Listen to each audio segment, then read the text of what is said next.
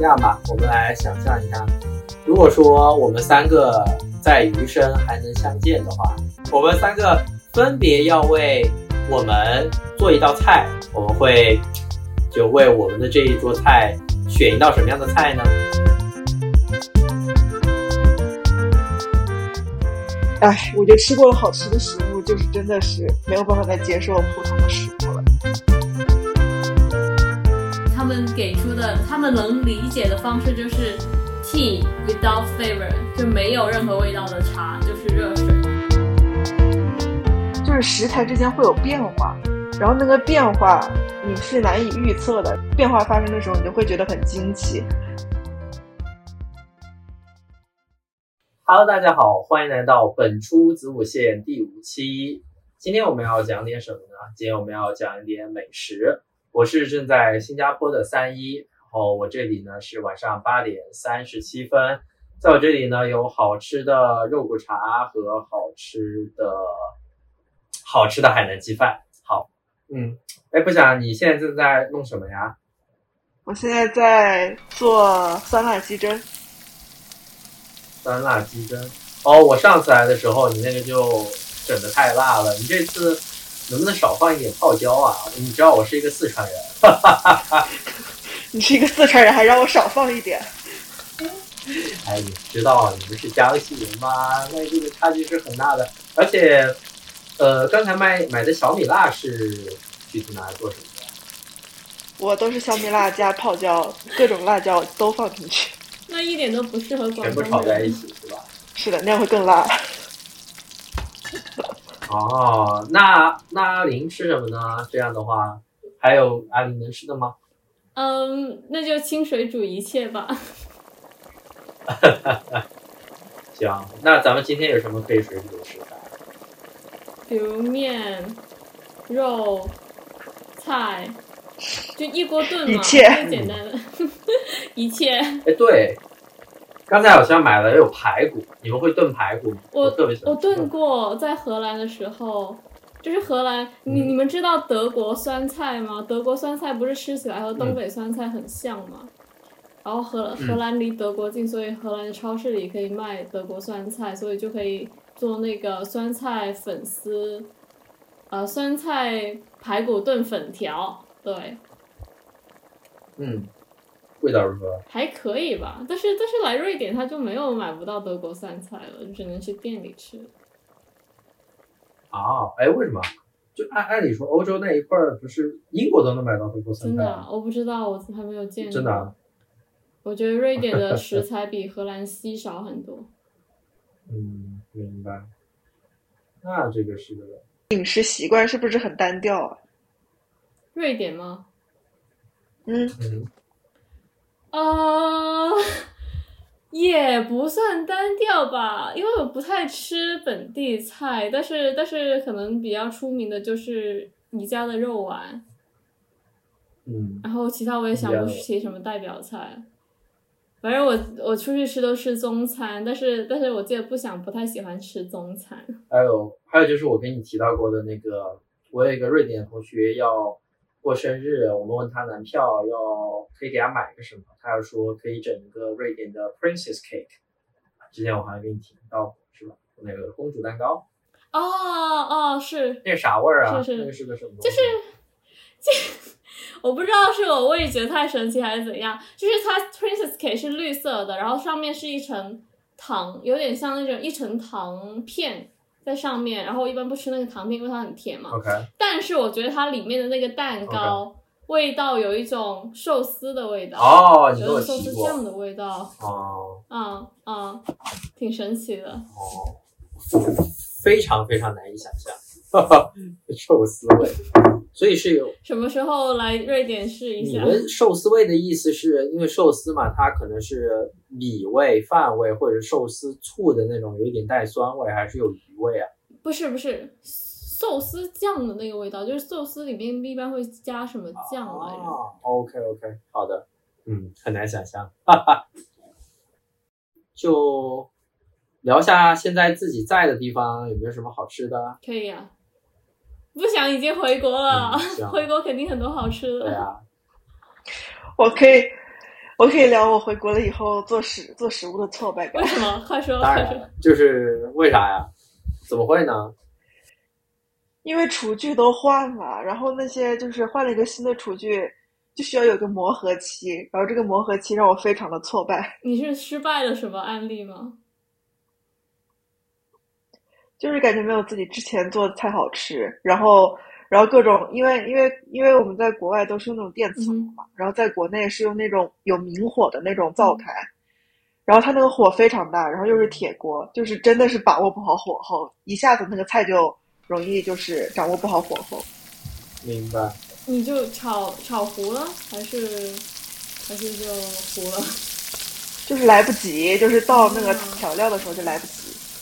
就你一开始去英国的时候，嗯，我在英国的时候，就是都是就是很开始的时候都是跟那种美食视频做学学做菜嘛，然后他们都是建议说你需要把那些料汁，呃，都调在一起，就是提前调好，因为做菜的时候可能会来不及。我那时候非常的费解，因为在英国那个电磁炉火候不会那么大嘛，然后我那时候非常的费解，就是我不知道为什么那些厨师会说他们做菜的时候来不及。我在英国的时候，我觉得非常的非常的自在跟自如，就是时间非常、嗯非常能够掌控。然后回国以后用那个大锅，用那个铸铁锅，还有那个明火，就是一下那个菜就熟了，然后你根本来不及去把那个料汁倒进去，就把我的整个之前的那种做饭节奏都打乱了。那你是出国前没有做过菜是吗？嗯，对啊，你没有肌肉记忆吗？是的，啊，啊，没做过菜那。你学的好快啊！你看我们俩，我和三一都 都一年多，完全没有长进，你们俩不学吧？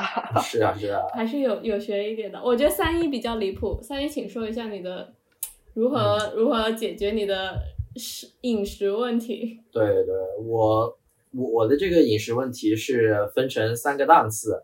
第一个自己做呢，简而言之就是 survival 啊，就是存活为先。然后如果说非得做呢，然后我就会叫来小帮手。小帮手就是即使在我家做，我也会叫我的朋友来帮我做。然后除开这两种情况呢，就是去其他家、其他的朋友家里面去蹭饭。就是大家可以在不想讲他做饭的流程，然后我再讲，就可以形成更大的反差，更加具有这这种语言上的冲击力。哈哈。嗯，那阿林先说。我我是嗯我做饭吗？嗯，对，我做饭就真的很简单，嗯。就是我我可能就是我不知道你们在在国内会不会你父母让你少吃速冻水饺之类的，嗯。但是但是我出了国外就是就是经常吃速冻水饺，反正就是因为我胃不好，所以不能吃那种泡面，不可以。但是那怎么最快就速冻水饺，还有嗯。呃面，那就是我我我是养生版，对我是养生版做饭，然后就是呃午餐或晚餐就有可能就是有个电饭煲嘛，然后就煮粥，然后就是你把所有东西洗干净放下去，按一个开机键，然后一会儿就可以吃了。然后午餐可能就煮个面，然后煮个水饺，然后加点调料，也很少做什么大菜吧，顶多就是切一些什么青椒啊之类的肉啊，一起把它炒熟，然后加点酱油，这是我的菜。然后，然后，嗯，对，好像就没有什么，然后平时可能也吃点水果，就非常养生的版本，没有没有特别新鲜的感觉。而且我我其实不是一个特别会做饭的人嘛，然后也不太会用烤箱，可能不不不是圣诞时候可能会想烤一些什么东西嘛，经常以失败告终。嗯哦，我也是，我也是，我烤箱真的，呃，但是我特别爱用。不想会用烤箱吗？上次你要也没怎么用，你主要还是做中餐是吧？不太用得着。也会用烤箱，但是嗯烤箱比较简单，因为你不太需要做一些就是很频繁的一些交互。哎，烤箱也很难的，好开吧？始烤箱很容易翻车的，好吧？设置好，然后中间你不需要做任何处理，你只需要看着，嗯，而且也不用一直盯着。那烤箱它怎么怎么怎么看那个火候呢？就是你要你要用哪个温度烤多久呢？就开始查好啊，开始查好你这个菜需要什么样的温度，需要多长时间，然后把它把它在最开始的时候设置好，其实后面就不太用管了。那我感觉烤箱还挺简单的。我看很多菜谱不是说什么要烤箱要先预热吗？为什么呢？对啊，要预热，一般都要预热。对，它预热是达到那个温度嘛，然后你就可以放进去烤。然后有的时候有一些菜可能是中间需要会就是调整几次温度或者时间，但是那个也不复杂吧？那烤箱是不是要买什么锡纸啊或烤盘啊之类的？嗯，你们是一点都不想做饭，我是看出来了。我，我我是有锡纸的啊，我是有锡纸的，我还买了专门买了锡纸盒，而且它那个预热其实就跟中餐的，比如说冷油下锅、热油下锅是一个意思，对吧？就它可能有呃，对对对，我觉得差不多。它相当于预热了之后就是热油下锅嘛，这种感觉。而且我最开始就是到那个新环境的时候，我当时有一个朋友跟我说，就是你可是一个工业设计师啊，你不能不会用这些东西。烤 不好意思，没有人，我不会用。烤箱真的，我我是用了好多次烤箱才真正看懂，就是英国它上面它的那个呃说明书上它是有好多种温度的，就比如说同样一个有的是一百五十度二十分钟，然后下面是一百四十度十七分钟。比方说啊，它因为烤箱的它的参数不一样，就比如我的那个烤箱好像是有风扇的，有风扇的话它就会单独的有一个参数，这个是我。烤失败了很多次，问了别人之后才发现的。因为我之前就一直很奇怪，为什么有两三种不同的温度和不同的时间，然后我就只好先就是分好多次不同呃，在不同时间打开，就是嗯人工的进行一个调节，就大概是这样。这也是我的困惑，就是它有很多种模式，什么上面烤、下面烤，然后还有有时候加风扇，我真的不太搞得懂这个。对对对。但我我不想你是怎么搞。其实我感觉那个跟嗯我感觉那个跟中餐其实是一样的，就是一个火候问题。它它上下其实也是你要控制，因为它有那个光照跟上，就是它不是有那个温度跟光照嘛？可能你离得近就是温度高一点，然后那个光照，然后它可能受热均匀一些，就是也是一个火候问题。其实跟那个中餐的厨具我觉得是差不多的，只不过它的那个分布方式不一样。是，而且我完全不说话了。我感觉以我的以我的经验来看，其实只有三种情况，就是其实烤箱大翻车几率还是不高，就是没熟就接着烤呗，那烤了熟了就熟了，然后呃然后就要么就烤过了就会糊，糊了的话把面上糊的那一层给干掉，也也就是熟了。所以说，就是因为我感觉我的技术其实不存在会有烤熟了不好吃和烤熟了好吃的情况。这是为什么我还比较喜欢用烤箱，因为你买来的东西一般都是调了味的，或者你后期用酱自己来蘸，所以我感觉就不太会有那种烤出来不好吃的情况，就只只是说熟没熟，然后出来的东西就都还行。我一般就烤鸡翅，然后烤那种香肠之类的，就大概是烤这些。你们一般会烤什么？我我不是因为食物出问题，就是因为我在荷兰时候住的，就是那个公寓，它给的是那种烤箱、微波炉一体的，所以我就没有怎么用过烤箱。就是来到这边的公寓，它那个烤箱和微波炉是分开的。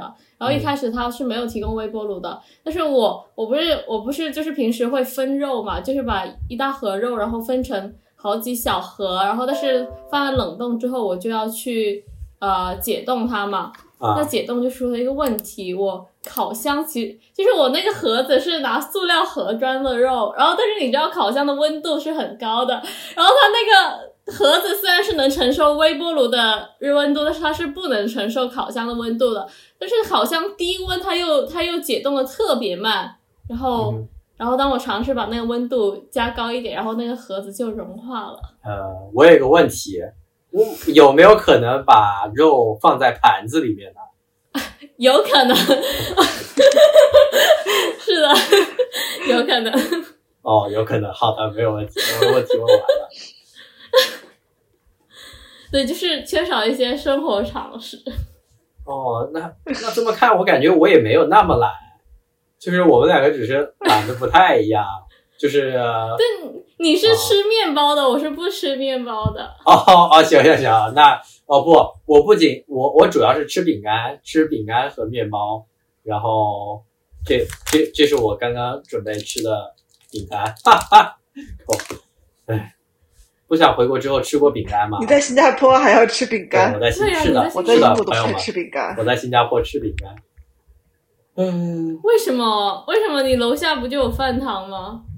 这个就是 that's the point，就是我非常迷惑哈，我非常迷惑，我对于就是就是呃，我因为我跟你们说过，非常非常的方便，但是有一个问题，就是说它虽然非常方便，你一下楼就能吃，但是问题出在如果你一天吃三顿，一周吃七天，一年吃这么些周，你会腻的，因因因为一共就五个档口，你就一直吃一直吃。然后更重要的是，虽然新加坡就是在，因为我的学校是在很偏远的嘛，就几乎是在山里面，相当于与世隔绝。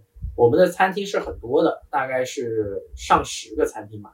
但问题是，每一个餐厅它确实不一样，每一个档口呢也不会完全一样，但是它的种类是一样的，就是它每一个餐厅就都是，比如说清真档口、川菜档口，对吧？西餐档口、印度菜档口、马来菜档口，大概就是五六个，然后它的品类都几乎一样，然后味道也就差不多，所以你就很容易吃腻。对，就我现在路过食堂，我就会有一点反胃，反胃就是吃腻了。它非常不难吃，都都是跟英国比起来都可以算是不错的，就是算上价格的话，真的是物美价廉的，跟英国比啊。但是确实，你你想象一下，你每天都吃啊，朋友们，每天都吃，这个太可怕了。嗯，但是，哎，哎，英国的大学有食堂吗？不想现在。我其实我感觉我们学校是没有的，但是我去伦敦的时候，去他们的去别人的学校，他们都说有食堂，然后然后他们不相信说我我学校没食堂，他们说我学校肯定有食堂，所以我现在不知道我我的学校到底有没有食堂。你们学校有食堂吧？好像有的吧？真的没有？哪里有食堂啊那？是那只我知道有我知道有些 bar 什么的，但是我不知道有食堂。怎么算食堂啊？我觉得没有食堂。呃，我研究生是有食堂的，然后因为是两个学校嘛，嗯，我觉得味道都还哦我去过你那个学校的啊这个就食堂很奇怪，我还行吧，你觉得怎么样吗？你你评价一下味道，就是能过去吧？我觉得不难吃我，对吧？我觉得能吃，只是能吃的水平，但是我不会选择在那里吃。是吗？就是我感觉它只是一个能吃的水平，然后它那个价格，啊，我不会愿意再去吃第二次。多少钱啊？不想。就是嗯十几磅来着，我不记得了。十几磅，你是在哪个食堂啊？你是在哪个地儿啊？我 IC 的食堂啊，IC 的食堂，IC 食堂怎么吃到十几磅？我从来没吃到过十几磅，就是那不是十几磅吗？你是买了两个东西吗？就是就比如说他在他我我们有一个二楼有个大食堂嘛，那个大食堂里面你就是就是正常的一个小的套餐，它就是五六磅七八磅，或者是你吃鸡排饭，那个鸡排饭也就是五六磅，就就都是这样的。你你是点了两个不一样的东西吗？不是，应该不会吃到十几磅，十几磅都可以下馆子了啊，就是那个什么，就是那个什么饭嘛。啊。我觉得八九磅约这不就是十磅了吗？哦，行，那这样算下来确实，因为我在学校吃，我就会比较注意，我会我会觉得，如果是五六磅，我完全可以接受嘛。其实它的那个价格已经是有有一种补贴了的感觉，你知道吧？就是它它是有在便宜一丢丢的，你是不是并没有感觉到？确实便宜一对，点。就是它它比它该卖的价格稍微要便宜一些，这这也就是我们去吃的理由嘛，不然就没理由去吃了。嗯。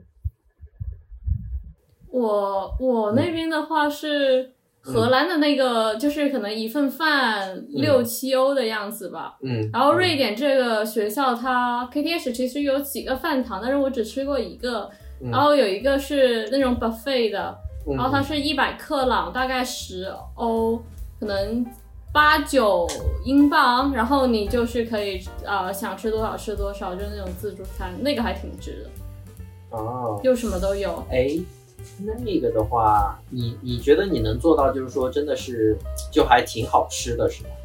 就是它的品，它还挺好吃的，对，嗯就嗯挺好吃的，而且是热的。哦，那你为什么 热的不是？为为什么热的这么重要呢？很奇怪，在那边吃不着，不太能吃到热的东西吗？为什么要强调对热的这个词？好奇怪因为他们不是他们不是很喜欢吃不知道为什么冷餐很悲凉吗？啊，就是你在荷，就我在荷兰的时候，他们很多人的午饭就是带面包嘛，然后就面包，然后加培根，然后就是冷的嘛。嗯，然后虽然饭堂有热的，但是但是就是全是热的，还蛮就是我感觉他们哦，我知道为什么热的这么重要，就是我有一个朋友，呃，三一你也认识，然后他不是在这边工这边实习嘛，嗯然后他有一天和和外国人一起吃饭，然后他们吃的是小龙虾，冷的，哈哈哈。不，但首先冷的小龙虾，首先小龙虾它确实是有冷的，但是中国那个冷的可能也不太。你说那个冷的就是就是单纯的指煮熟了之后，然后非常非常的冷的那种？我不知道，但是但是我不知道他那个冷的是怎样，但是但他说很难吃。但是我有一天去吃那个牛排的时候，然后点了点了他那个龙虾龙虾小龙虾汤，啊，真的特别难喝，一股啊药味在里面。哦，真的我不知道他们怎么把小龙虾做的这么难吃。是是是，我我好像有听说过，因为我嗯嗯，就是介绍一下啊，我是小龙虾狂热爱好者。就是我感觉我在国外挺难吃到好吃的小龙虾。我觉得第一个可能是品种吧，第二个还是做法。就中国人很会各种去腥呀，去它各种的异味嘛，对吧？我想就是有很多种方式，然后并并且中国的小龙虾一般来说味道都是给的比较足嘛，香料那些，所以先呢，第一是完美的掩盖它本身不好不好的那些味道，然后呢，然后去然后去激发它本身好的这个味道，就国外就可能两点都达不到，然后然后就不太好吃这种感觉，对吧？真的特别难吃。啊，不不想有有吃过什么在国外吃到特别不好吃的东西吗？嗯，我现在有一个感触，就是因为我因为我出国之前，其实我对吃真的是完全没有嗯没有任何就是评价，就是我完全不在意吃这件事情，嗯随随便便什么东西我都能吃，我我我的要求只是生存，就是活着就可以了。然后出国了以后开始自己做饭，然后又开始去找一些餐厅吃，就是我有感触，就是当你尝过了那些好吃的呃美食以后，你再吃其他的普通食物，你就会觉得难以下咽。嗯，是是，所以现在大部分大部分食物对我来说都很难吃，明白明白。就是我突然变成了一个很挑剔的人。我完全认同，但是我是其实一直都很挑，就是为什么我要吃饼干，你们知道吗？就是我这套理论啊，我给你们理一理，就是因为我我觉得我吃的很好吃的东西，如果就就像呃就像不想刚才说的，就是我要花一个正常的价格去买一个大家会觉得正常能吃的东西，但是对我来说它是难吃的，所以我不如买饼干。就是其实饼干对我来说，它一它其实跟那跟那些菜是差不多的，都都不好吃，也不会恶心我。它就是我就是吃的，我就是我就是还能饱，然后这样呢，我能少花很多很多钱。那这样的话，我能把省下来这部分钱去吃我好吃的东西。但是其实本质上并不是说，OK，我为了吃好吃的东西，我平时要省钱，而是我心里面真切的认为，我吃饼干和吃那些东西都是差不多的，都是挺委屈的，所以不如吃饼干，就这种感觉，就或者吃面包啊，确实，对，我现在完全理解。呃，嗯那我们讲一下自己觉得非常非常，讲一个或者两个，就比如说很特别的餐馆，吃过很特别的东西，就是你觉得永非常难以忘记，它的原因是什么？你们有吗？真的很难吃的。啊，不是好吃的，真的很好吃的，不是难吃。啊反人类啊！你们在真的很难吃的。真的很好吃的。对，要中餐还是西餐呢？都行都行，就是嗯，你会时常想起的那种那那种地步，就是你真的有有时候会想想哇，要是能再吃吃一次，或者是当时吃的时候是真的在国外还是在国内啊？嗯都行，比如说在国外，嗯我想想，我感觉阿林一直在问，可能就是想不出来。哦，你们可以先想一想。啊那那不想先说，你肯定有，嗯我我之前在极客发过一家嘛，然后我后来才知道那家是米其林，啊是什么呀？你说就是一家我在西班牙的那个，嗯，我在西班牙吃的一家。西班牙南南边吃的一家，我我来搜一下，啊。我真的是我那家那家真的是就是完全符合你刚刚的描述，就是让我吃了还想吃，然后我吃完以后我回国以后我还经常想起那个味道。嗯，明白，经常想起，他，对他那家，我觉得我现在对好吃的食物的定义就是它的它对食材的那个特性的把握非常好，它可以它它很善于搭配不同的食材，然后释放它的那个口感跟跟味觉吧嗯，然后会有各种各样不同的层次，然后它每个层次都很清爽，嗯对，然后我觉得那个是我现在我目前吃到的食物，然后让我对好吃的食物的一个定义。哎，我觉得吃过了好吃的食物，就是真的是没有办法再接受普通的食物了。是，这也是诅咒啊，我的朋友，让你对本来你能接受的食物，让你感到无无法接受，太可怕了啊！是的，我之前看那个、嗯看那个蔡澜，你们知道蔡澜吗？就是香港的一个那哦，我个知道，我知道嗯。美食家嘛。嗯，是，我之前完全无法理解他为什么对美食有那么大的执念。嗯然后他，然后他当时说，就是怎么样去吃，就是怎么样去品尝美食。他说，唯一的办法就是去吃好吃的。你只有吃过好吃的，你才知道什么是难吃的。明白明白。这个我我我你有吗，三一？我我有我有，我觉得很多菜都有，但是我先说一个我很奇怪的观察哈，嗯、就是我我有很多的本地菜系，我吃到过最好吃的都不是在它当地，甚至不是在它那个国家。就是我举几个例子啊，比如说我我最喜欢的日本拉面是在呃上海或者是成都，而且它它是一个呃它的名字叫雷门拉面，就它呃它它就是很普通的拉面，但是我就觉得真的很好吃，因为我在日本也吃了非常非常多拉面，也有很多非常非常好吃，但是我觉得可能就是这个上面呢还会有一点就是就是就是我自己对它的情感的依附，因为对我印象很深刻的美食，它都是跟当时我的境遇和餐馆本身，就餐馆本身好不好看，以及餐馆本身的服务和给我的感觉，它是一个综合的体验。对，它是一个综合的体验，就是我会更倾向于把这个体验和味觉给融合在一起。就确实是这样的，就因因为你知道，就是当你吃东西很幸福的时候，它那个是会升华的。就呃，比如说它它有好几个呃可以让它升华的这个媒介，就比如说你跟喜欢的人一起吃饭，或者是你非常非常非常饿的时候，或者是它的它的服务非常的好，或者是你一直都很想去，然后呢你终于吃到，就是加上了这些体验之后，我就会觉得很独特。然后拉回来就是刚才还说，就我觉得最好吃的越南米粉是我在上海吃到的，因为我也去过越南，在吃在越南的时候我也去吃到超多的越南米粉，而且我现在在新加坡嘛，新加坡有那个拉克萨，就是呃勒勒沙还是勒沙，你们知道吗？那个叫那个念勒还是勒勒勒沙吧，嗯呃，我知道你说的这个，但我不知道中文啊、怎么就是拉克萨。翻。呃，我吃过最好吃的拉克萨是在英国吃的，我操，就离谱，离我家很近。然后这边吃的拉克萨也挺好吃的，但是我我就是觉得英国的更好吃。我觉得可能就很有可能是我第一次吃的时候就能留下很深刻的印象吧。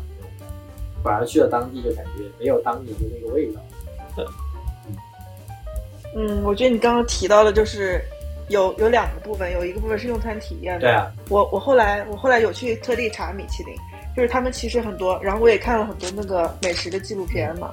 顶级的那种餐厅，嗯他们都是有一个餐厅主理人，嗯他们就是他们每一道菜其实都会很多都他们都是有一个故事在里面。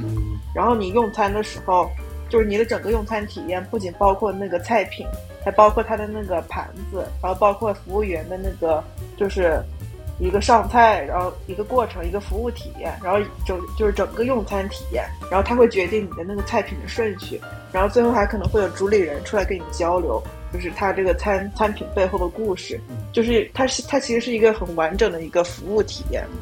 然后，哎，我后来我后来还知道，就是米其林，它真的就是不是还有一个米其林轮轮胎嘛？嗯然后我才知道这两个餐厅跟米其林轮胎真的是一家，就是米其林那个轮胎是为了让就是让消费者去更远的地方、嗯去找寻餐厅，然后去就是开发了这个米其林餐厅的这个业务，然后因为这样就他们就可以换轮胎了嘛，是的，是的，是的，我觉得也很妙。对，所以探店也是有来源的，大家需要去探店。嗯，是的，是的。然后，嗯，我我终于想起了，嗯，你啊不不你你要不先说，就是你你说米其林，我终于想起我可以一说的，就是我之前去，让我找一下，就是我之前不是去嗯巴黎嘛，然后然后她我闺蜜她订了一家米其林，然后两个人才吃了九十欧的样子，但是。呃，叫什么 Coco Tea 吧，C O T C O T T E，到时候可以放在 show note 里。就他们家的那个烤乳鸽，还有炖牛肉非常的软弱。然后我第一次吃到那种入口即化的烤乳鸽，对我，而且它很便宜，而是米其林二星，然后就是提前预定也很容易预定得到，反正就非常好吃明。白。哎，说到乳鸽，哦，对，说到预定，啊，你说，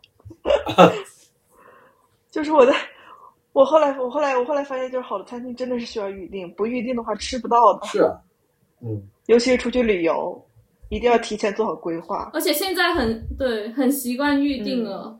在国内没有这种习惯，不预定基本就是 drop in 很难，对，明白，是因为因为在日本其实干什么都要预定。我我我觉得日本的预定真的很离谱，就是它不只是不只是火，就是这这那，我们来讲一下预定的话，虽然跟美食关系不大啊，就是它的那个预定是类似于，就因为我理解的预定是，当一个东西它因为太火了，所以你需要提前的去定它的位置，不然你可能会出现你就算排队也排不到的情况。这是我认为有且只有预定的一个情况。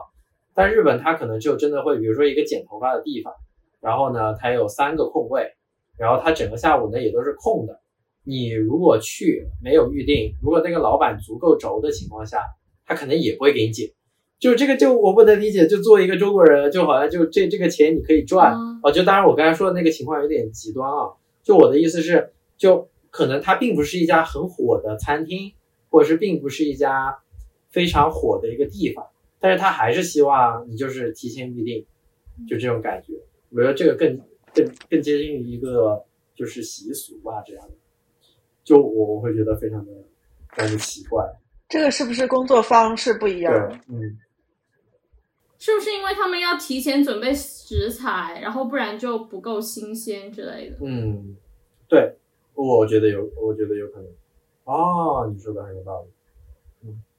因为像这边，我之前不是去吃了一家中餐中餐嘛，然后，然后他就是我想吃那个凤爪，但是就是什么之类，但是他们都说很多都是要提前预定的。一个就是因为凤爪这种东西外国人是不吃的，所以所以如果你不提前预定的话，他们是不会准备这种东西的，除非他们家就是专门做这是个。是。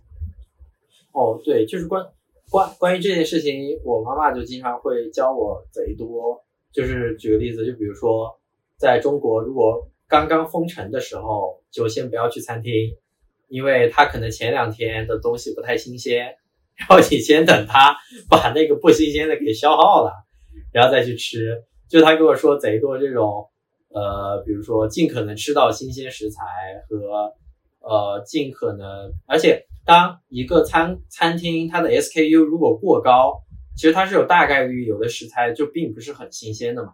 因为你知道，就是有餐厅它的菜谱会非常非常非常多，那么在这种情况下，它如果需要保证就是在每一天在任何一个时间段都能做出上百道菜的任何一样，它有很多东西就肯定不是每天都进货的嘛。那这样的话，可能也不是特别的新鲜。这样，就关于这件事情，嗯，我感觉好的餐厅对那个食材的渠道跟供应就把把控的特别特别严格。对对对，有道理。包括包括米星也是，就是伦敦的好多都是按 set 来来卖的嘛，就好多人去，他可能就是呃一个套餐这样。那这样的话。其实他每天准备的食材都是，就比如说，就都是刚刚好的，每年都能消耗完，就每一天都可以保持很新鲜，就可能比较好的餐厅都可以做到。所以你们今天吃了什么？你说。我我其实还好，我早上吃了一个蒸干蒸，然后中午吃了清汤面，然后晚上要去吃吃猪肘子。就是我来这边之后，就一直很怀念德国的猪肘和酸菜，所以晚上就是录完播客之后，大概五点四十五约了五点四十五去吃。然后你知道吗？就是约的时候，那个那家店就非常的硬气，就是我们只给你这个座位保留十五分钟，如果你超过十五分钟，这个座座位就要被 cancel 掉。对，那个德国猪肘真的好吃吗？我觉得，哎，我我没有，我我没有觉得很好吃。哎，真的好吃。真，你吃的是那个脆的，是吧？就是脆皮猪肘，是吗？都吃了，都吃了。啊，那不是那我我其实评价一下，我上次没有吃上那种脆的，我上次吃的是煮的，但是我很喜欢它那个酸菜，所以我就是想吃一下脆的，而且我印象中它应该就是很好吃，就朋友圈好多。朋友圈有一些就住在荷兰的，然后专门就是我当时不是在荷兰边境嘛，然后专专门就是跑去德国，呃，去德国那边买猪肘，而且那些店就是可能就是一周只开两天，然后就是他，我看那个人写的是你不能太早到，因为太早到那个猪肘还没有做好，你又不能太晚到，太晚到可能已经卖光了，就是这种就是这这种这么火。明白。啊，那我可能没有找到好吃的店。我觉得是可就是。我跟你说啊，这个菜它它它的点在哪啊？首先，猪肘它其实是挺腻的，因为它炸了之后，它可能会没有直接煮那么腻。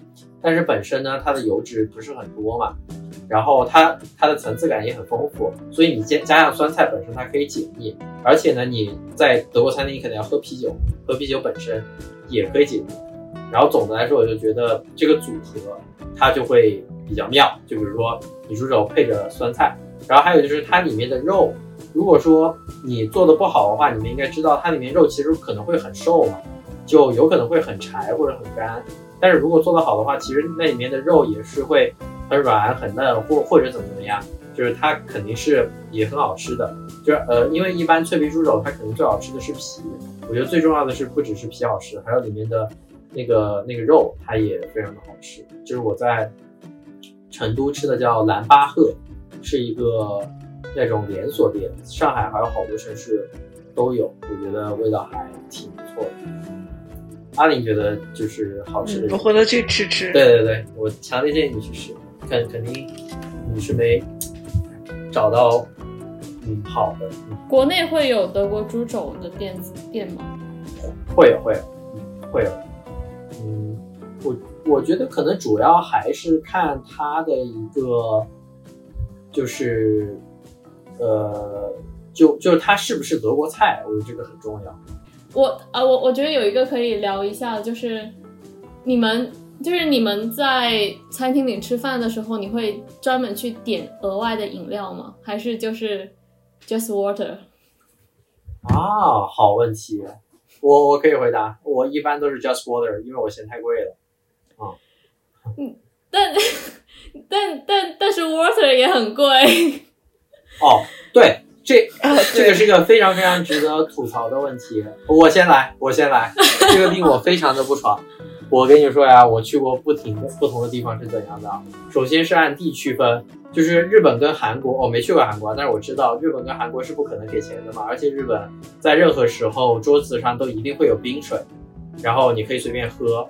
呃，英国你一般要 tap water 也是不收费的嘛，但是英国你如果是去好一些的餐厅，如果你不非常非常非常确切的告诉他。Tap water, please。如果你只说 water，他一定会给你上一瓶莫名其妙、贼贵、看着包装贼好的那种那种水。那瓶水可能就要两磅、三磅，甚至更贵，就很恐怖。然后在新加坡这边就更离谱。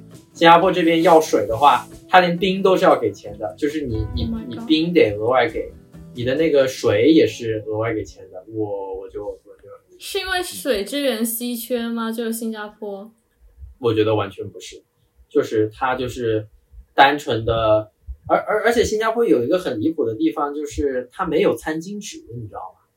嗯，就是就是我们的食阁 food court，首先食阁本身它是不提供餐巾纸的，任何地方的桌子上都是没有餐巾纸的。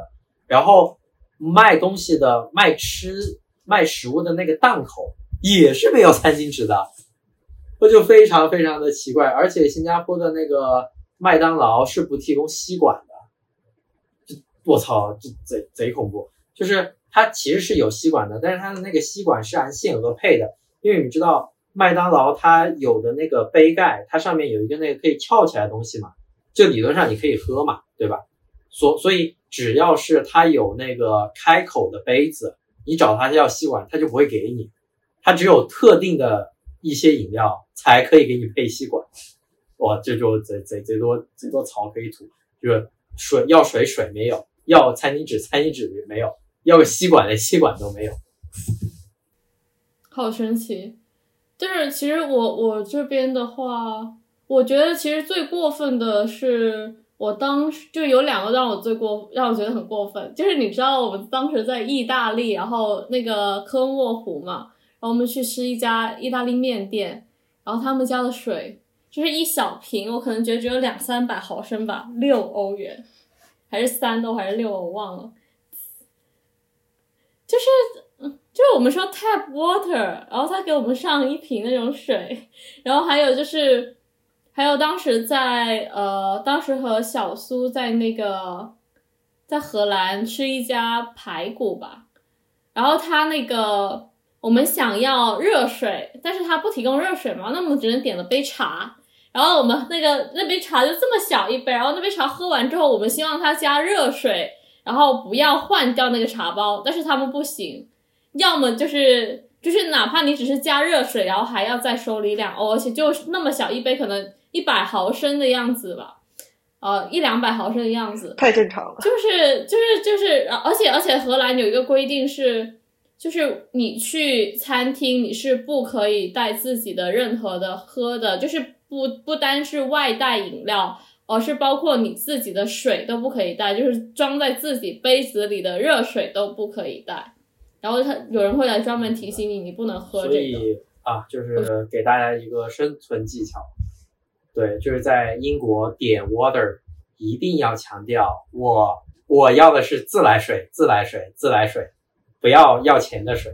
就是呃，每次我的朋友会有点要面子嘛，就是他。就是因为这个真的很尴尬，就是因为因因为就别人问你要不要，就就是就基基本上都都是会配喝的嘛，但你就势必肯定要说我要一个喝的。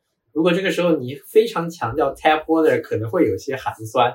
但是呢，我每次就是我就觉得还好，因为我实在是不想给他的那个不知道到底要多少钱的一瓶的莫名其妙贵的莫名其妙的矿泉水，对吧？就给个两三磅、三四磅。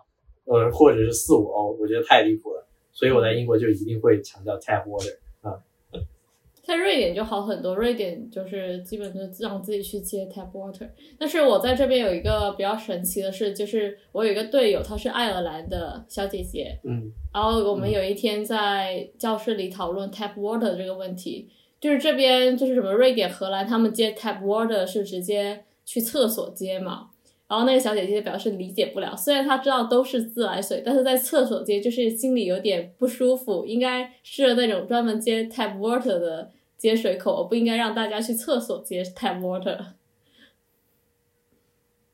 哎，但是但是这两个管道好像是不一样的，就是反正我的反正我的那个住住宿的地方是，它是厕所跟那个叫什么厨房的那个 tap water 的水其实是不一样的。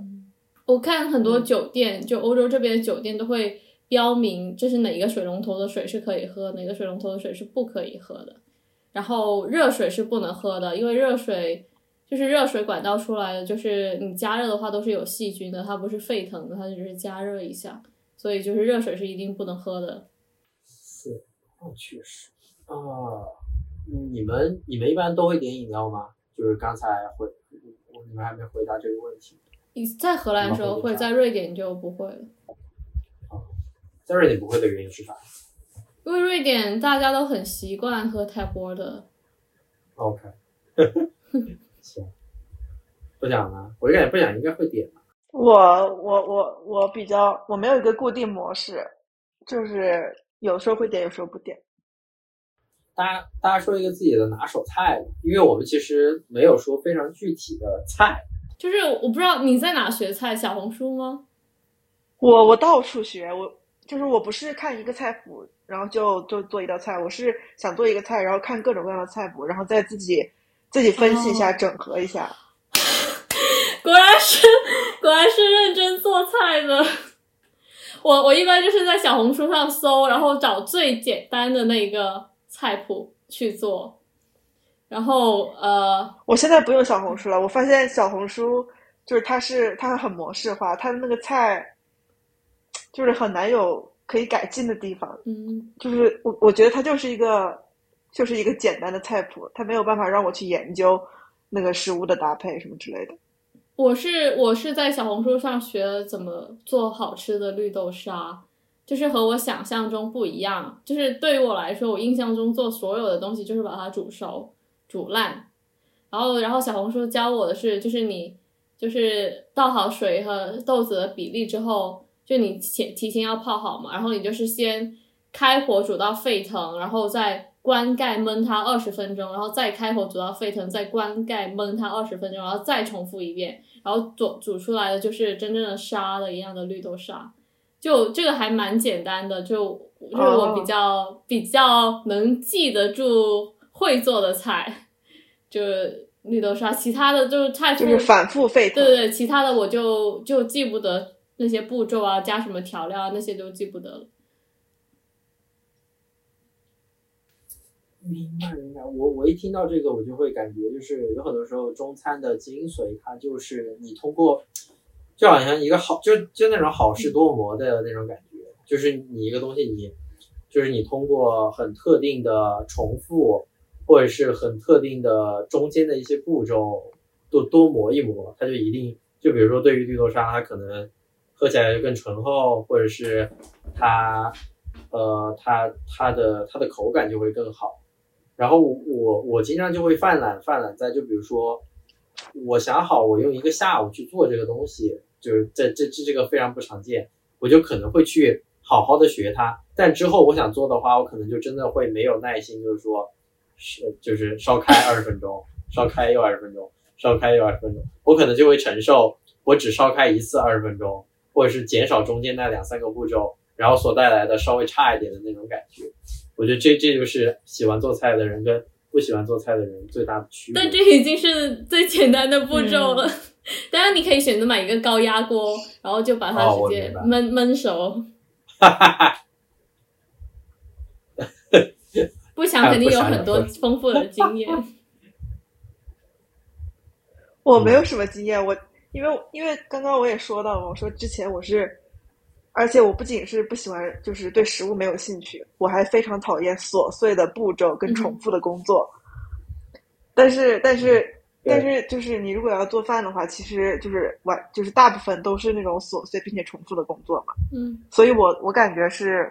我为什么现在能接受这件事情？是因为我开始享受美食这件事情，然后我开始对食材有敬畏心，而且就这可能说起来很很抽象啊，就是具体来说，就是我发现，嗯，最我在最开始学做菜的时候也是小红书嘛，就是按照步骤一步一步来，但是后来但是后来逐渐就是对这个食物有兴趣了以后，你就会发现各种食材它有它自己的一个特性，然后你要怎么样去调用它的特性，然后不同的之间的搭配它会有个变化。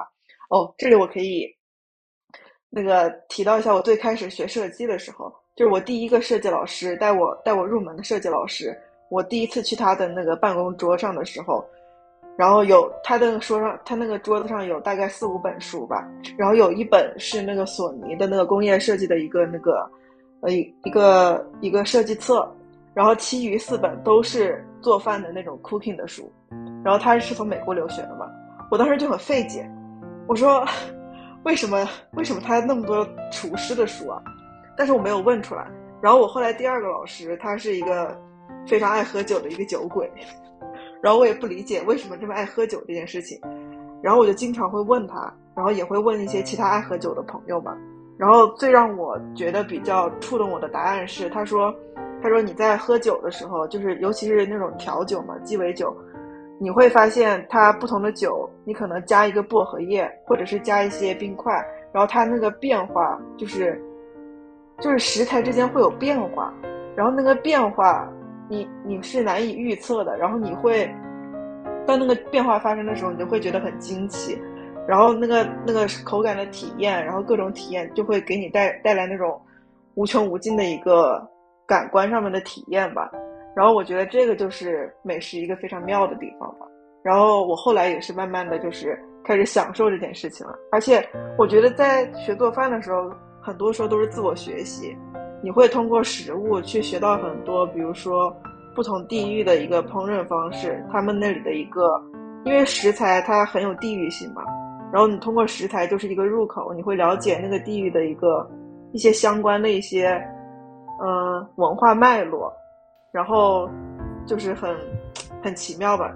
我在通过我是在通过做饭来自我学习的，然后还有一个自我修炼，然后我在锻炼自己的耐心，就是学会怎么样去处理。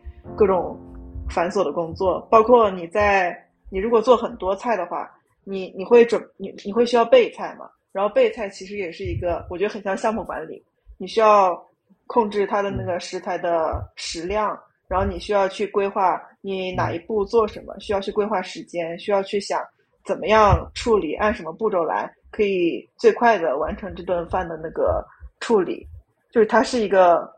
我觉得是锻炼你一个项目管理能力。嗯，项目管理 是的，我觉得很有效，因为很复杂，种类很多，你需要在脑子里面计算。我我，而且我记得你之前说，呃，你是不喜欢做一样的菜，然后每一次都做新的菜，是吧？啊，对，我喜欢就是。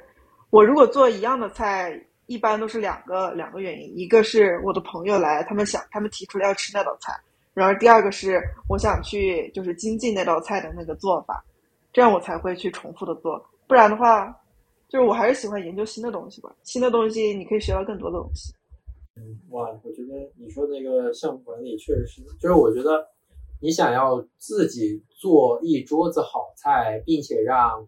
来的朋友都吃的很开心，是一件极其复杂的事情，就真的非常操心。你从最开始买的时候，然后到最后的那个菜的处理，包括你有的因因因为你的菜的那个就是火候跟所需要的时间不一样嘛，你还需要安排哪些菜需要处理，哪些菜需要后处理，然后包括它那个做出来以后一个那个冷热的一个程度，你都需要控制好。我觉得还挺对。我开始。完全没有这个能力的，其实做两个菜我都很很费劲。对，我记得非常清楚，每次跟朋友一起聚餐的时候，就是都会一定有这个现象嘛，就是呃，因为大家做菜其实都还挺好吃的，但其实就是慢，然后再加上英国的那个炉子也慢，再加上它那个炉子不多，所以就大概率的会出现，就是最后一个菜做好的时候，前面两个菜又。就有一些凉了，大多数中餐都是趁热吃最好吃嘛，所以这些都要考虑到的话，嗯，真的还挺难去安排的这种感觉。对，那你们就是吃饭的时候是喜欢很和很多人一起，就是平时出去约饭是很多人一起呢，还是更喜欢就是一对一的那种？啊，你先说，嗯，我感觉我最近没有那么社恐了。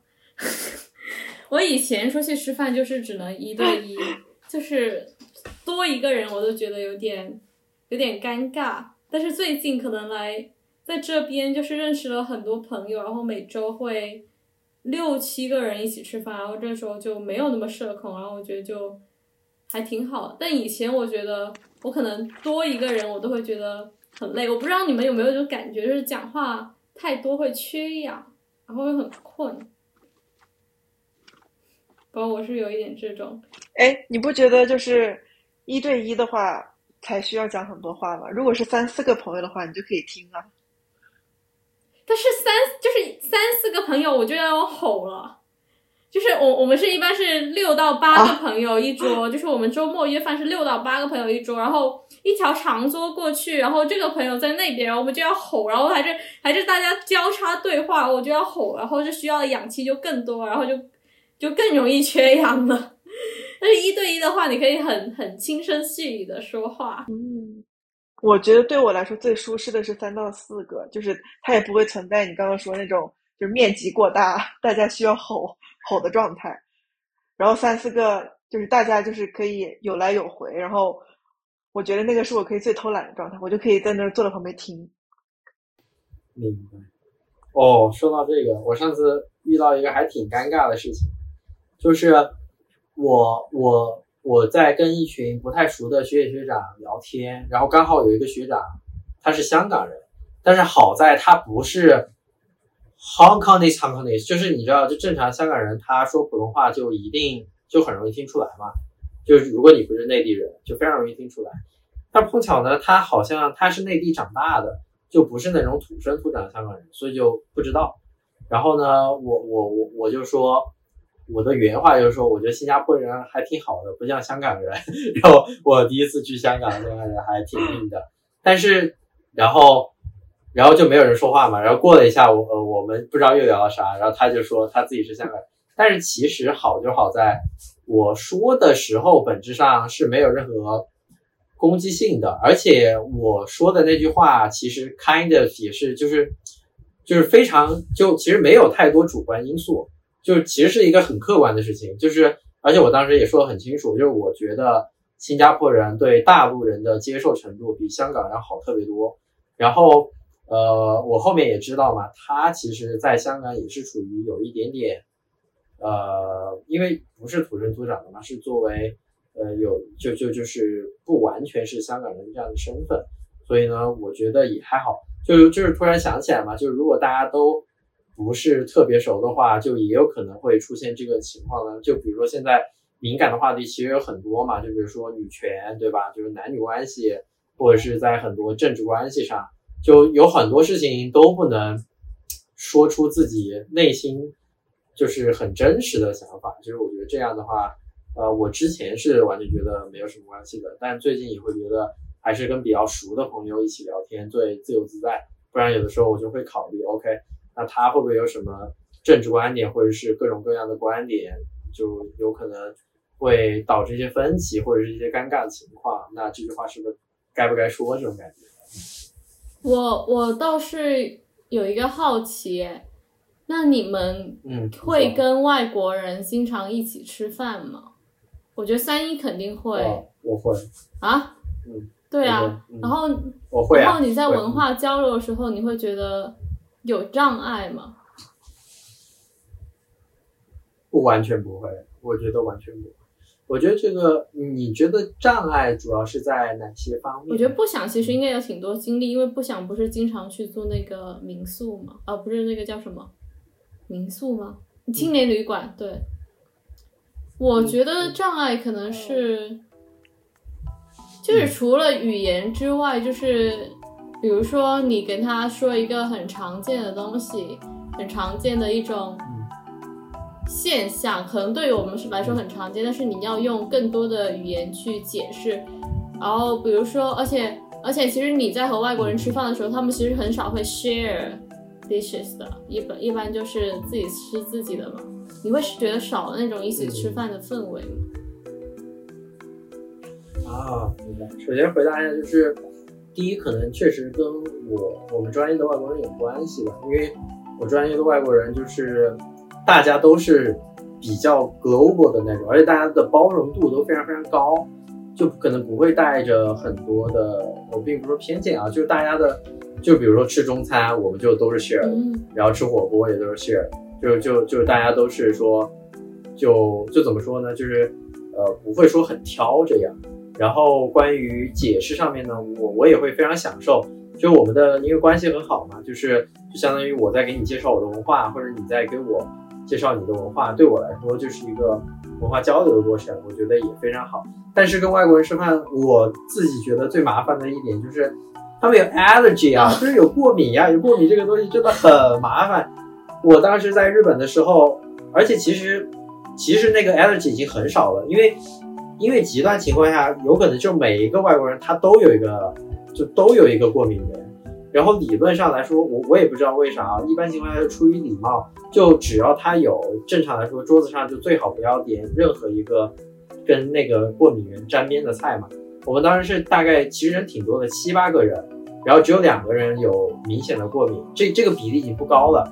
有一个男生是对芝麻过敏，就这个听起来这个挺挺少见的，但是在日本其实有非常非常非常多的东西都有吃嘛，他可能有一半的东西都不能吃。然后更离谱的是，另有一个另外的女生呢，她是她不是过敏，她是不吃任何的鱼，这个本来没有什么问题，但问题不是我们当时在海边。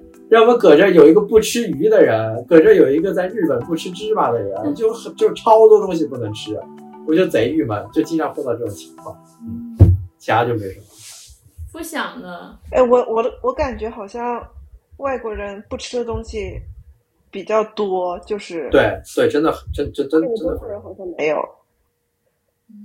但是我觉得他们嗯。哎，我我我很好奇他们的那个他们的过敏是是很严重的过敏，还是还是还是就是比较比较弱的一个过敏嘛？我觉得是他们有意识去查那个过敏源吧，就比如我在看这边的，我也觉得，我觉得可能，嗯，就看这边的那个，我感觉可能就是如果每个人去查的话嗯，都会去查到一些过敏源，嗯，但是我们可能就没有这个意识去查，是的，所以他们那里就比较多的这种忌口。嗯，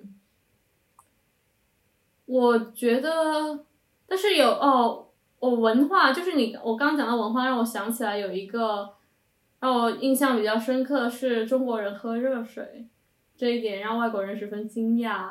然后，然后对于他们，后来他们就是不不能理解我们为什么喝热水嘛。然后后面他们给他们给出的，他们能理解的方式就是 tea without flavor，就没有任何味道的茶，就是热水。对于他们来说，只能这样理解，他们不能理解为什么我们要喝热水。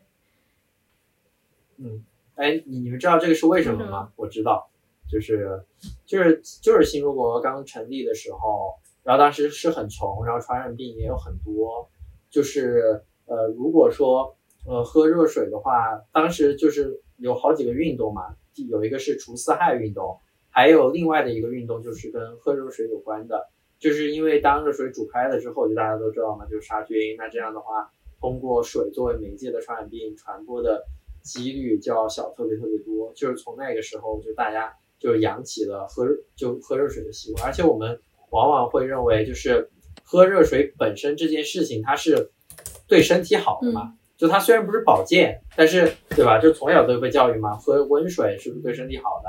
就是不要喝冰的。我从小就一直在说，就你不要喝冰的，就是就是它是性凉的，对吧？它它它会让你胃寒，所以你作为广东人肯定就更了解嘛。我我我也不知道具体的那个理论是什么，就总之不要整个夏天就喝那种纯冰的东西，冰不拉几的。你最好就是一年四季都喝温水，或者甚至是呃再不济也得是凉白开这样的东西。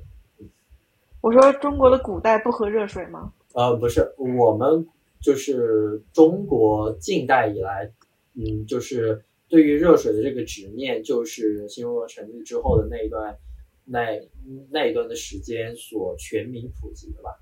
呃，啊，就是我们之前没有这个习惯。嗯，对，我觉得之前这这个习惯肯定不是完全存在的，就是它的点肯定不不一样。就不是说古代就大家都可能会尽可能的喝，然后也会就就就就是就因为我觉得这这个其实不仅是文化，就是一个呃习惯上面的事情嘛，对。然后我也会发现，我有的时候虽然我都是算非常喜欢冰水的，但我发现完全没有热水这个情况，也还挺挺难以呃难以习惯的。虽然我可能不会喝，你们会觉得有点难以习惯？我不能没有热水。完全不会是吧？你不能没有热水，哈哈哈。嗯，确实身体不不能一直喝冷的是吧？就喝冷的会去，就是我觉得是基因问题了，已经就是这么多年来的变成基因了。就冷的，啊，原因是什么？就你喝冷，因为我怕。冷，然后你还让我喝冷的。嗯，明白。啊，然后我想问一个不想一个问题，就是我们之前不是一起去瑞士玩吗？然后不想说瑞士的嗯 Coop 的东西比英国的 Coop 好吃很多，所以我想知道英国的有多难吃。哈哈哈。嗯，其实英国的 Coop 在在那些就是比起 Tesco 那些已经算是好吃很多的了，但是瑞士的还是比英国的 Coop 要好吃很多。好吃的是什么类型的东西呢？就是那些速食啊，它的那个我们在瑞士不是有很多嘛，嗯它有各种各样的什么虾、咖喱，然后都是就是品类很多嘛。嗯，然后它的那个调味，我觉得也比英国好。所以英国。英国难吃的点在于什么？英国就我觉得非常的基础，然后它没有那么多那么多口味，嗯，呃，都是三明治吧。嗯，我我确认一下，就是你可以确定瑞士是一定一定更好吃，是吧？就这个就一定不是说你自己觉得好吃，就是它这个东西就一定是比英国好吃的，就是总的来说，是吧？因为之前在小红书上，但是好吃这个不就是很主观吗？没有我，呃我记得是小红书因上，当时不想不是截图说嗯了，就是小红书上有人评论说瑞士的 Coop 好吃，然后然后那个那个那个那个贴主就回说，我一开始还想为什么你觉得 Coop 的东西好吃哦，一看你来自英国，那我就知道了。哦，我好像知道那个东西，我好像看过。所以，哎，哎，英国就是美食荒漠吧。对我我是感觉我大概是可以共情的，就是就我我觉得英国很复杂，其实我我觉得它倒也不是有那么难吃，就是它确实所有的东西都是在水平线以下一丢丢。就我现在觉得英国东西也没有很过分，就是反正它就是做个好吃，它它它就是全部就就是在我预期以下一丢丢的这种，确 实这种这种哦，我前段时间听了一个播客，他那里面有提到，就是我们在我们在北京的时候，不不是大家都会就是调侃北京是美食荒漠嘛？当然，我觉得这个原因可能跟英国那个不太一样啊。然后他他当时有一个观点是说，为什么说北京是美食荒漠？因为因为北京的那个就是流动人口很多，然后但是这种就是美食，它是需要一个积累的，它是需要一个长期的一个就是时刻，然后一直去不断的一个去呃去品尝吧，就是它是它是一个相当于那种传统的那种百年老店，就是你只有你需要这个社区他来吃东西的一个顾客是一个长期固定的一个存在，然后这样你的那个餐厅的饮食才会逐渐的，就是慢慢的，嗯，积累的越来越好吃。然后，但是北京现在因为流动人口太多，所以它没有办法形成一个稳定的一个呃生活方式。比如说，现在大家都是九九六嘛，你回家就已经九点钟了，你怎么可能会去好好的去吃一个饭？所以大家现在都是就是这种呃快快速的一个预制的一个餐饮文化，然后没有没有办法去沉去沉淀下来好的美食，然后所以现在北京是美食荒漠。其实按道理来说，北京不应该是美食荒漠。而且很多是网红店、连锁店那些。对，就是这种大规规模性的这种连锁店，现在非常多，就就很难形成那种好吃的食物。大家好吃的食物还是得需要自己慢慢去找、去探索的。这样吧，我们来想象一下，如果说我们三个在余生还能相见的话，我们三个，我们三个分别要好为悲惨。我们三个分别要为我们做一道菜做一道菜，可以是一道，也可以是两道。那我们来想一想，我们会就为我们的这一桌菜选选选一道什么样的菜呢？嗯，你 这说完我已经不想做了。哎，你干嘛？为什么不想做？什么态度啊说什？么余生还能余生还能再相见的话，哈哈哈，不是吗？这个东西显得悲壮一些吗，就是不是这个做菜做出的一种史诗感？OK，我先来，我我应该会炖一个排骨，就是我之前有一个广东的学长给我炖过一次排骨，他一个排骨里面有放那个霸王花啊，你知道吗？OK，whatever，就是他他他他是属于那种就是还挺会做菜的那种广东人嘛，所以虽然虽然虽然他是深圳的，然后就是呃他的那个呃他他就是说他好不容易在中在中中中超买到了一个霸王花，然后他就是因为买到这个霸王花，所以才要炖那个排骨汤，炖出来确实跟我在成都我爸妈炖出来的那个会有一定的区别。它的那个调料其实很简单，就是就是排骨焯了一下水，然后还有还有红萝卜，然后可能还有一些萝卜，还有一些菜，然后就是焖着煮出来。就是我觉得它那个汤是真的非常非常不错的，这可能是我到时候要做的东西。然后就就比较清淡。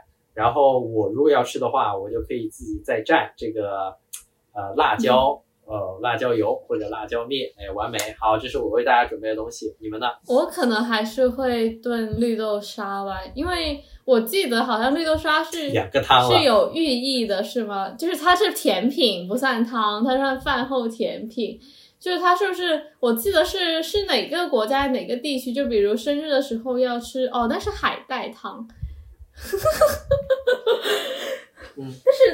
我觉得得做一些自己拿手的，而且我觉得 就是好不容易能见个面，那那么甜甜蜜的瞬间，应该吃一点甜的，那就来个甜品吧。而且广，而且我那我们现在我们广东人炖绿豆沙是会放陈皮，就是它不是那种纯甜，它是嗯甘甜的那种。嗯。嗯，OK，好，我们的大菜就交给不想了。好啊。你们一个做汤，一个做甜品，然后我只能做一个菜，两个也两个也行，可以做两个，不然吃什么两个也行。到到时候也，如果有一个人要做两个，那个人也一定会是你。那我肯定要做一个辣菜，然后做个炒河粉吧。啊，炒河粉是吗？啊，为什么炒河粉怎么辣呀？就是专门放辣椒做一个辣菜，做另外一个炒河粉，两个菜，啊。辣菜做什么？啊，主食嘛，香辣蟹。哦，我想吃，我我想吃。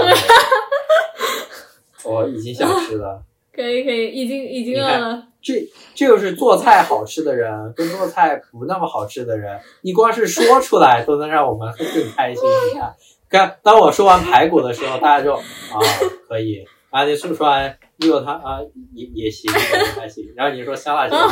不要吃不要吃这种感觉。可以可以，好。主要是我不知道霸王花是什么，我在查。好，那么那么我们的菜谱已经出来了、嗯。啊，这个 starter 是呃这个陈皮绿豆汤，哎，然后呢我们的呃这个呃这个 main course main course 是河粉啊，然后另另外一个呢是香辣蟹，然后最后呢我们的甜品也不算，我的那个也不算甜品了，我的甜品就是排骨汤，这是饭后排骨霸王花汤，可以饭后的。哎好，好，我们的菜谱出来了。今天就到这，大家再见。好的好的. Surprised by the richness and sorrow they'll find, longing for something sweet, come sweep me off my feet, hoping for some change to take me away. For nothing in life comes free. Oh, hope is a dish far too quickly consumed. Pipe dreams on a plate, I'm simply run through all alone, sitting still at table for two. Bitterness plagues me, but what am I to do? For